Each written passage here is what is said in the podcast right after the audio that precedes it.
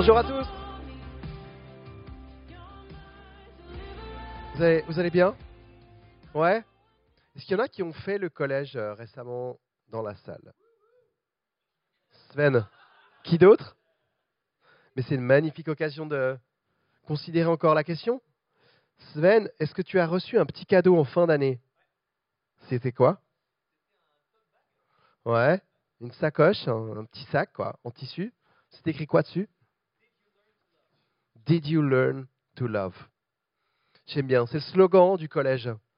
Et, euh, et si on l'a choisi, c'est peut-être parce que on peut passer toute une vie et passer à côté de la question d'aimer. Ce serait bête, hein Surtout que la Bible nous dit, mais aimer, je veux dire, c'est la, c'est la raison d'être de toute chose. Et si tu n'aimes pas, mais à quoi ça rime? Toute chose, elle sonne creuse si tu n'aimes pas. Donc euh, voilà, offrons-nous une série. On va parler d'amour et d'amour de Dieu. Parce que nous avons été créés pour aimer Dieu et pour prendre du plaisir en lui. Et euh, je me réjouis énormément de cette série. Elle est basée sur un livre qui s'appelle How Do I Love God? Et euh, ça fait six mois que j'attends cette série, pour te dire. Parce qu'elle vient nous chercher dans une question qui est fondamentale une question où on peut tous se la poser. En fait, j'en suis où là avec mon amour pour Dieu? Comment est-ce que je vis ça? Quelle place ça prend dans ma vie? Et nous, on va te présenter au travers de trois messages durant ce mois de septembre, trois facettes de notre façon d'aimer Dieu. La tête, le cœur et les mains. Qu'est-ce que ça veut dire? Je t'explique. La tête, dans le sens où L'idée est de dire, mais est-ce que tu connais ton Dieu pour pouvoir ensuite l'aimer? Si tu as une mauvaise connaissance de ton Dieu, tu vas aimer peut-être un autre Dieu, un faux Dieu. Donc, et c'est le message du jour, la question de la connaissance. Qui est ce Dieu que j'aime? Et si je le connais, et si je comprends ce qu'il a fait pour moi, alors mon amour commence à se déployer. Et après, on peut passer à la prochaine étape, le cœur. Ça peut descendre dans le cœur, de la tête jusqu'au cœur. Et dans le cœur, ça touche à cette question, ben, comment est-ce que je vis cette intimité avec mon Dieu dans ma vie tous les jours, dans mon quotidien? Est-ce qu'il y a la place pour mes émotions? Est-ce que, que je suis saisi de passion pour mon Dieu? Et ça, ce sera Ruth dans deux semaines qui nous attend avec ce message. Je me réjouis énormément. Et le troisième, c'était quoi? Les mains c'est facile avec des petits euh, moyens mémotechniques. Les mains, les mains viennent parler de notre réponse à cet amour de Dieu. Comment est-ce que je réponds? Comment est-ce que ma vie chrétienne se déploie? Et, elle peut s'exprimer dans ma façon peut-être de le servir, dans ma façon d'être à l'écoute et d'obéir et, et d'entendre sa voix et de la mettre en pratique. C'est toute cette vie pratique qui est aussi une façon d'aimer Dieu et qui peut être une réponse à son amour. Donc voilà, trois domaines qui peuvent se déployer, tu vas le voir de façon euh, euh, hyper riche, tellement différente, et face à laquelle on peut tous se positionner et se dire, ah ouais, où j'en suis avec ça en fait? Notre amour pour Dieu peut venir vraiment euh, ben, s'approfondir au travers de ces trois mots, la tête, le cœur et les mains. On parle de la tête aujourd'hui? C'est le début. On commence avec ça. Un pasteur américain a dit ceci. Il s'appelle Matt Chandler, peut-être que tu connais. On va, on va lire derrière moi une bouteille qui roule.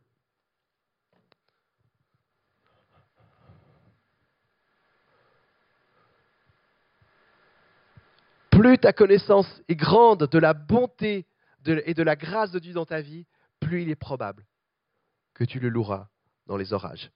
Autrement dit, dans les saisons difficiles. Est-ce que tu es d'accord avec ça? Tu sais, ces orages, ces moments difficiles, de ce que j'ai pu voir autour de moi tout au long de ma vie, c'est que c'est soit une occasion de trébucher ou alors de mettre Dieu de côté, ou c'est soit une occasion de dire non, si mon Dieu et qui a dit qu'il est, alors je vais m'accrocher encore plus à lui. Ce sera lui mon espoir. Ce sera lui en qui je vais mettre ma confiance. Ça veut dire quoi? Ça veut dire que, ben, c'est ce qui est dit là, hein, plus ta connaissance est grande, plus tu comprends qui est ton Dieu, et plus il devient impossible de le lâcher lorsque tu as vraiment besoin, tu auras vraiment besoin de lui.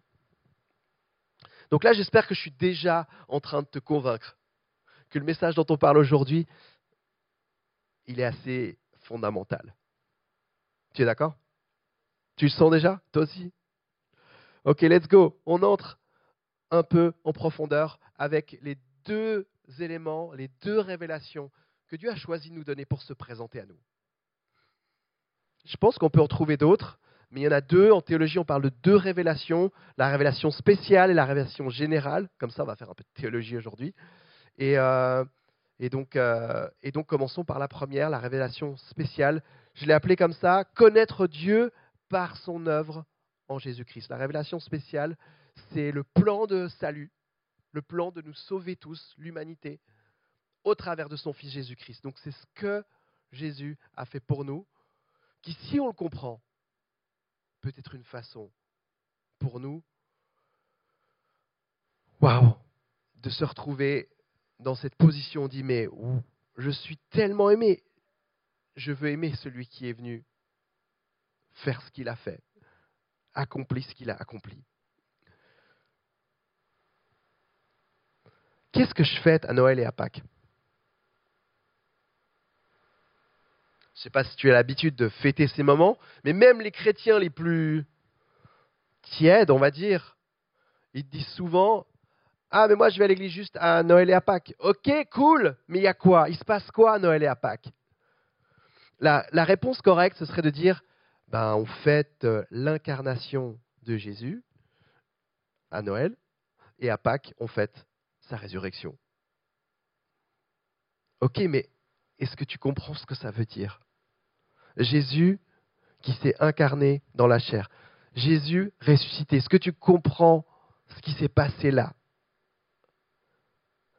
Parce que si ça vient, descendre dans le cœur, alors ça aura beaucoup de chance de saisir la grandeur de ce qu'il a fait.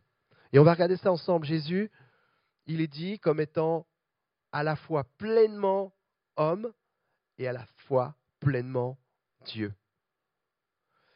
Ce qu'il faut savoir, c'est que pendant les premiers siècles de notre ère, ils se sont battus pendant 300 ans pour se mettre d'accord sur qui est Jésus. On appelle ça la christologie, c'est l'étude de qui est Jésus. Et peut-être pour toi, aujourd'hui, tu dis, mais, mais pourquoi? Enfin, ils n'avaient pas autre chose à faire? Eh bien non, c'était l'essentiel. Il fallait se mettre d'accord parce qu'il y en a qui disaient, non, mais Jésus, c'était un homme. On ne va pas lui mettre un attribut divin en plus, c'est pas possible. Il est venu, ils l'ont touché, enfin, on a des témoins, c'était un homme, donc un grand homme, il avait un super message, mais on s'arrête là. À l'inverse, d'autres disaient non, mais non, avec ce qu'il a fait, la portée de, finalement ce message de la croix, ça ne peut pas être un homme. Il était Dieu. Mais il ne pouvait pas être un homme. Il ne pouvait pas se, souiller au point de revêtir la chair humaine. Ce n'est pas possible. Donc, ils vont euh, commencer à esquisser des théories, de dire qu'il il était là, mais pas vraiment là. Il était là un peu d'une façon fantomatique sur Terre, parce qu'il était Dieu. Mais il n'était pas pleinement, physiquement là. Et la meilleure réponse est celle sur laquelle finalement de réaliser que toutes les dénominations chrétiennes se sont mis d'accord ensemble pour dire non, la, la, vision juste, la vision orthodoxe de qui est Jésus, c'est qu'il est pleinement homme et à la fois pleinement Dieu. Et là, je te pose la question, tu sais ce que ça a comme implication? J'aimerais t'encourager à passer le reste de ta vie parfois, de temps en temps, à t'arrêter sur cette question et à la retourner dans tous les sens. Comme on joue avec un Rubik's Cube. Te dire, OK, Jésus, s'il est pleinement homme, pourquoi? En quoi c'est important? Qu'est-ce que ça a comme implication? Qu'est-ce que ça veut dire? À l'inverse, Jésus, pleinement Dieu, pourquoi? En quoi est-ce que c'est important? Qu'est-ce que ça comme implication le fait qu'il soit Dieu? Et tu joues avec ça, tu ressources ça dans tous les sens. et tu réalises qu'à un moment donné, ça va ensemble. Pourquoi? Je t'explique vite en quelques mots. Ce sera la petite leçon de théologie du jour. Jésus, il est venu nous rejoindre ici sur terre. Il a pris une forme humaine. Jean a dit, il est devenu chair. C'est ce qu'on parle quand on parle de l'incarnation, c'est ce qu'on fête à Noël, c'est qu'en fait, Dieu Tout-Puissant a choisi de venir nous rejoindre. Et, la meilleure image de ce Dieu, si tu veux, pleinement homme, que je peux nous donner, c'est qu'en fait, il a choisi de se mettre à notre hauteur. Il voulait nous atteindre. Il a choisi de s'identifier avec notre condition humaine. Et il a pu ainsi accomplir tout ce que nous, nous ne pouvions pas accomplir, accomplir la loi. Et finalement rétablir cette malédiction qui est sur l'humanité. Et là, tu vas me dire, euh, ok, ben, on a tout là. Qu'est-ce qui manque? Bah oui, il est venu. Oui, il nous a touchés. Il nous a atteints. Et maintenant quoi? Il est mort. Mais un homme qui meurt pour les autres, il ne va pas changer la condition de toute l'humanité. Il fallait qu'il soit Dieu. Et il fallait qu'il monte, il fallait qu'il soit élevé à nouveau à cette condition divine pour finalement faire de son acte, son acte de sacrifice, une réalité qui nous touche tous. Autrement dit, et c'est comme la parole le dit, c'est tellement important de pouvoir comprendre tout ça, au travers d'un seul acte, celui d'Adam, toute l'humanité a été corrompue. Mais c'est aussi pour ça qu'au travers d'un seul acte, celui de Jésus à la croix, toute l'humanité, a pu être rétablie. En tous les cas, c'est l'offre qui nous est faite. C'est la bonne nouvelle que nous sommes appelés à annoncer. Au travers d'un seul acte, toute l'humanité peut être restaurée et être pris avec. Si Jésus monte au ciel, c'est parce qu'il veut nous prendre avec. Donc Jésus pleinement homme qui descend, qui vient nous rejoindre, et Jésus pleinement Dieu qui vient nous prendre avec et qui nous offre une condition éternelle dans les bras de Dieu. Et c'est tout ce qu'on a besoin. C'est tout ce dont on avait besoin, c'est d'être en règle avec Dieu.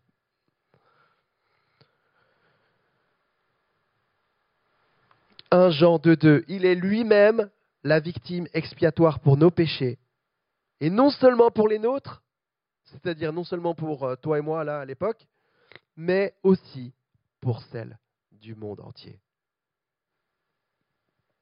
J'invente pas.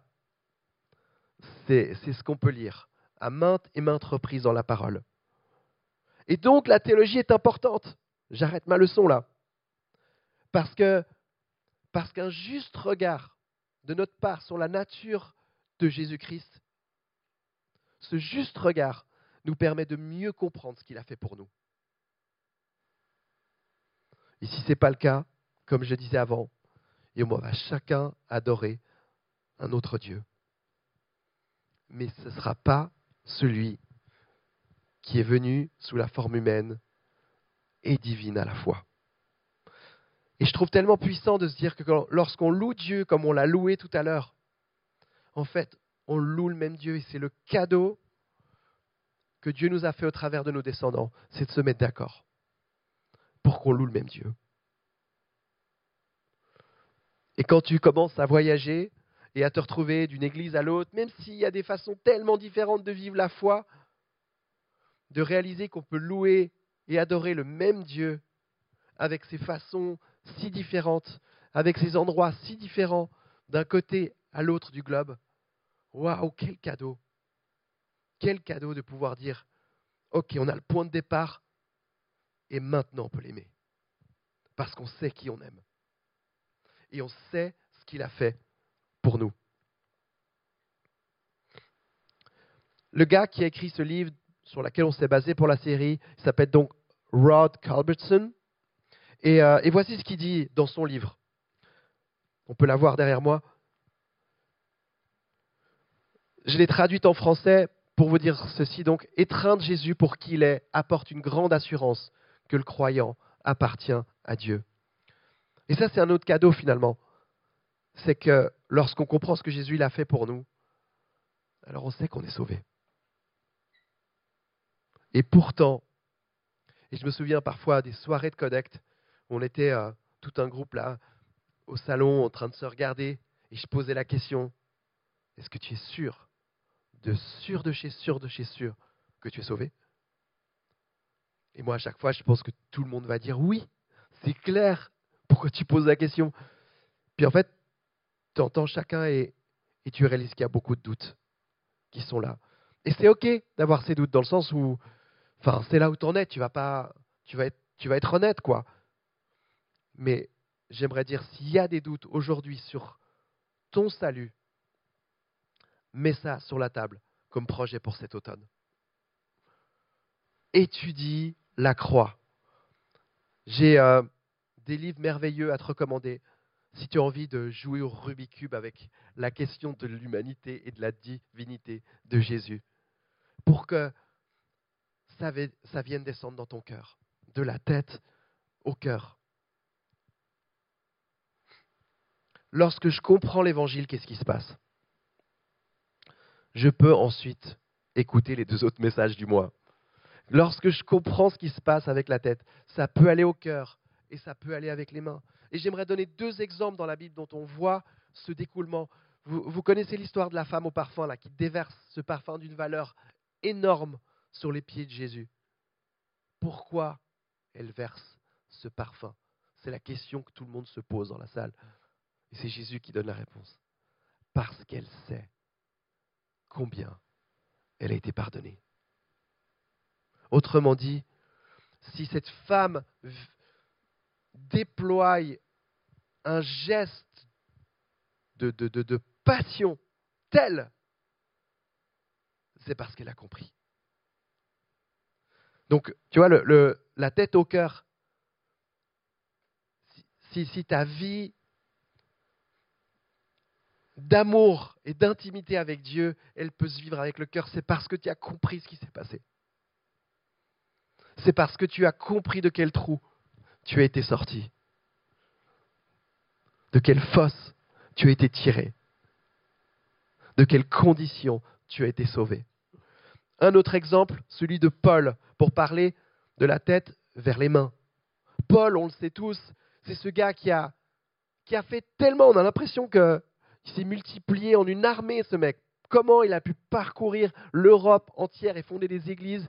Qu'est-ce qui le poussait avec une telle motivation en avant? Parce qu'il a compris. Il a compris le mal qu'il était en train de faire au peuple de Dieu lorsque Jésus est venu le chercher. Il lui a dit, mais pourquoi tu me persécutes? Il a été aveugle pendant trois jours. Il est passé de la mort à la vie. Et tout d'un coup, ses yeux se sont rouverts et il a vu la réalité tellement différente. Il est devenu Paul. Avant, il avait un autre nom. Et il est devenu inarrêtable. Donc sa réponse, au travers de sa vie, au travers de ce qu'il a compris que Jésus a fait pour lui, devenait sa raison d'être devenait sa façon d'entrer dans les missions qu'il a accomplies. Et donc, ben, sa vie concrète et pratique était une réponse à ce qu'il avait compris. Donc tu vois à quel point c'est fondamental. Et je trouve, enfin moi, ça me saisit de pouvoir présenter les choses là autour, autour de cette question-là, qui est la question la plus fondamentale de notre vie. Si tu as envie de dire, c'est quoi l'essentiel? C'est ça l'essentiel. C'est de prendre soin de cette question. Parce que tout le reste va sonner creux autrement. Et plus les années passent, et plus je suis convaincu que c'est la bonne question. Je parle déjà comme un vieux. Donc ça, c'était, c'était euh, la première révélation dont je voulais vous parler ce matin. Il y a la deuxième que j'ai préparée pour vous aussi. C'est ce qu'on appelle la révélation générale. Connaître Dieu par son œuvre dans la création. On a parlé par son œuvre à travers son Fils Jésus-Christ, et maintenant on parle de son œuvre dans la création. Oui, la Bible dit qu'au travers de la création, il a choisi de se révéler. Ça veut dire quand tu vois un coucher de soleil ou une belle montagne ou, une belle fleur, tu sais ce que tu vois? Tu vois juste derrière le petit clin d'œil de Dieu qui te fait. C'est moi, bébé. C'était pour toi. Et euh, ah, il y en a plein des passages, mais allez, je t'en lis un qui nous parle de ça. Psaume 19, les versets 1 à 4. Le ciel raconte la gloire de Dieu et l'étendue révèle l'œuvre de ses mains. Le jour en instruit un autre jour. La nuit en donne connaissance à une autre nuit. Ce n'est pas un langage, ce ne sont pas des paroles, on n'entend rien par leur son. Cependant, leur voix parcourt toute la terre. Leurs discours vont jusqu'aux extrémités du monde.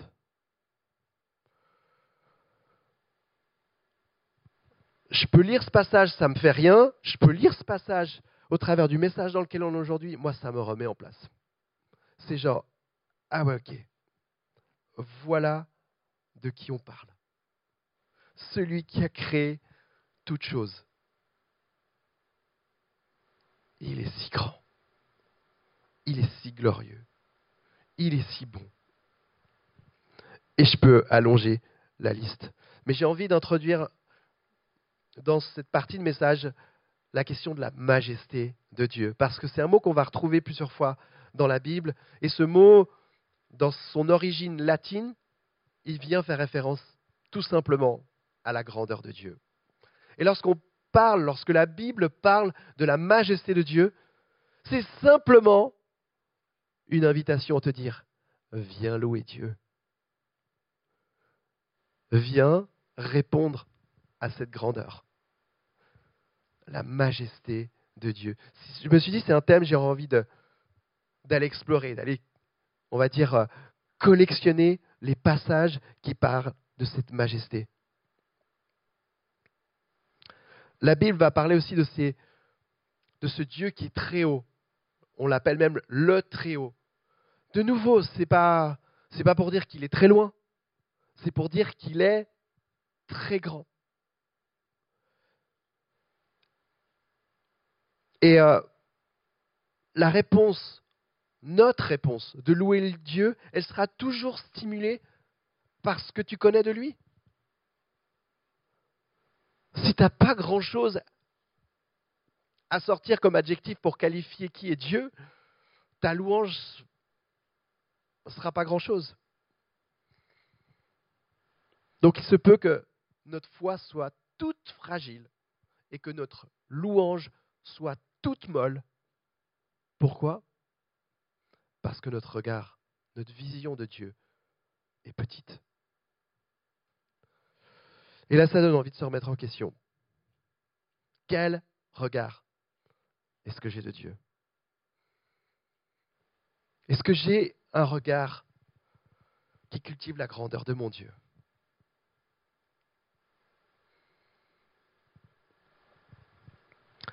Les psalmistes, on le sent quand on lit ce qu'ils ont écrit. On sent qu'ils regardaient et qu'ils cultivaient cette image cette idée d'un grand Dieu. Psaume 145, 5. Je dirai la splendeur glorieuse de ta majesté.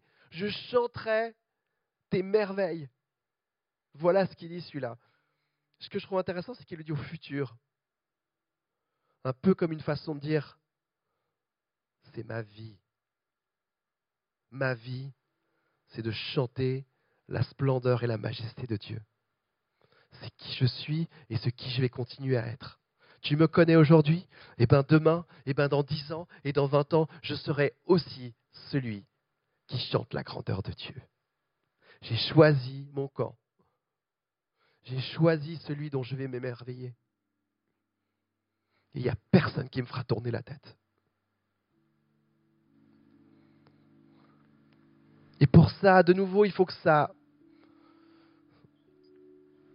Il faut s'offrir la possibilité de s'émerveiller de cette grandeur de Dieu, de ce qu'il a fait. Il faut lui laisser la place de murmurer à ton oreille. Parce qu'il est là. La Bible dit qu'il est là.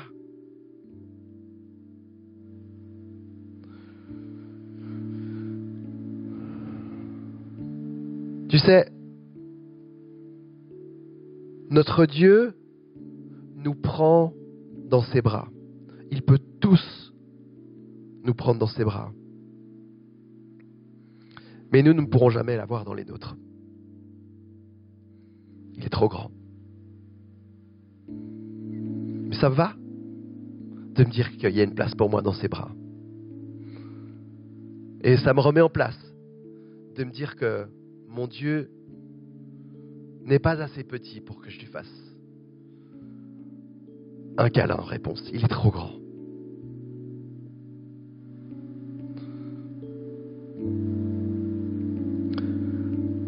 J'aimerais terminer avec euh, deux pistes, deux encouragements pour nous permettre d'élargir notre regard et voir sa grandeur. Le premier, je vais le dire comme ça, on peut se laisser surprendre par la grandeur de Dieu, par la façon dont il nous a fait, dont il nous a créés. Ça veut dire quoi? Ça veut dire que si mon Dieu est aussi grand que la Bible dit, alors je fais partie de sa création. Alors je suis une œuvre merveilleuse. Et tiens, je regarde le psaume 139 qui vient dire, je te loue de ce que je suis une créature si merveilleuse. Ton, tes œuvres sont admirables et je le reconnais bien. Donc, et, et ça va être la tentation tout au long de ton parcours de vie. Ça va être de cultiver peut-être une, une image méprisante, petite sur qui tu es, sur ta valeur. Mais en faisant ça, tu fais quoi? Tu restes sur une idée que c'est un petit Dieu faillible qui t'a créé. Alors que si tu commences à dire, mais je suis une créature merveilleuse, pourquoi? Parce que mon Dieu est grand. Et si mon Dieu est grand, alors je ne peux pas être quelque chose de méprisable. Je suis merveilleux. Tu vois comme tout est lié Et je parle de ça dans un contexte où j'aimerais t'encourager à rester humble. Et l'humilité, je le lisais cette semaine, ça m'a énormément euh, marqué. C'est pas de croire que tu es petit. L'humilité, c'est croire qu'il y a quelque chose de grand en toi. Et c'est le Dieu vivant qui a fait sa maison. Ah, ça nous repositionne de nouveau. Et je sais à quel point ce sont tellement vite des pensées qui viennent tout d'un coup prendre le détour et, tordre cette image de qui nous sommes et de qui est Dieu. Donc voilà, un petit euh, tips pour élargir ton regard, c'est commence à regarder comment toi tu te vois. Et je suis convaincu que si tu cultives cette idée du psaume 139, tu reviens à lever la tête et voir combien ton Dieu est grand. La deuxième, euh, la deuxième piste que je te propose pour élargir ton regard, c'est de se faire remettre en place, comme Job, face à la sagesse illimitée de Dieu.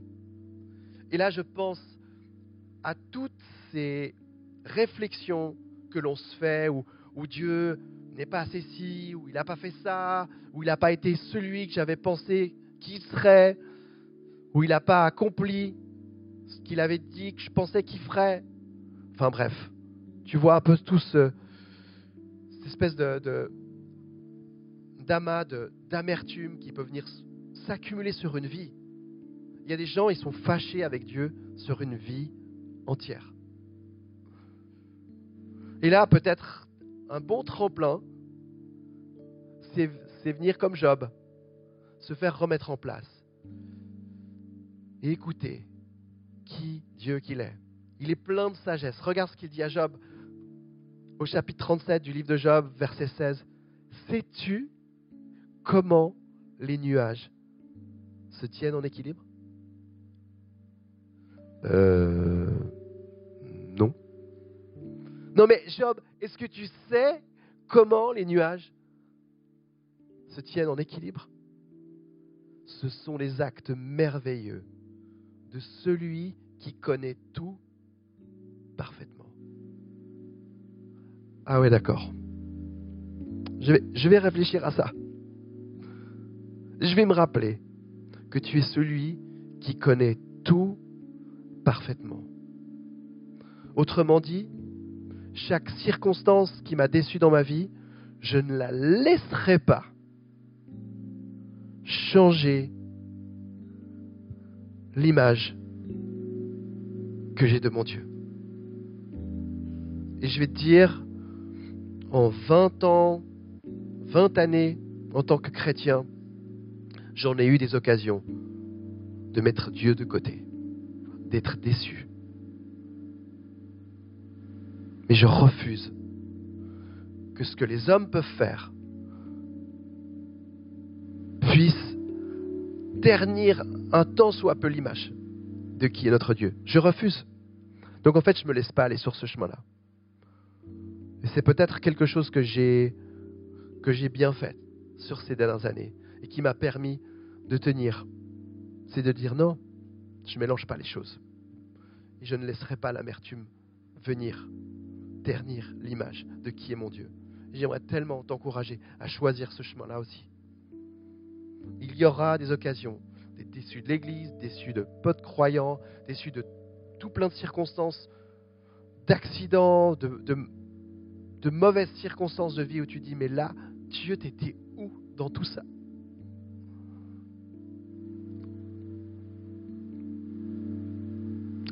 Donc, j'aimerais nous offrir un temps précieux dans cette fin de message, ce qu'on appelle le face-to-face, pour vivre quelque chose. Et je ne sais pas ce que tu as besoin de vivre. Je ne sais pas quelle est l'image que tu as de ton Dieu, mais j'aimerais te proposer quelques pistes et puis te permettre de réajuster ce qui est à réajuster. Parce que je crois que ce regard sur Dieu, il peut comme bah, nous être donné, mais aussi il peut nous être rafraîchi si on a besoin qu'il soit rafraîchi. Je pensais à cette question d'avoir un regard de la grandeur de Dieu. Peut-être que tu dis, mais j'ai tellement ça descend pas tellement dans mon cœur, quoi. C'est pas évident pour moi. Comment je fais?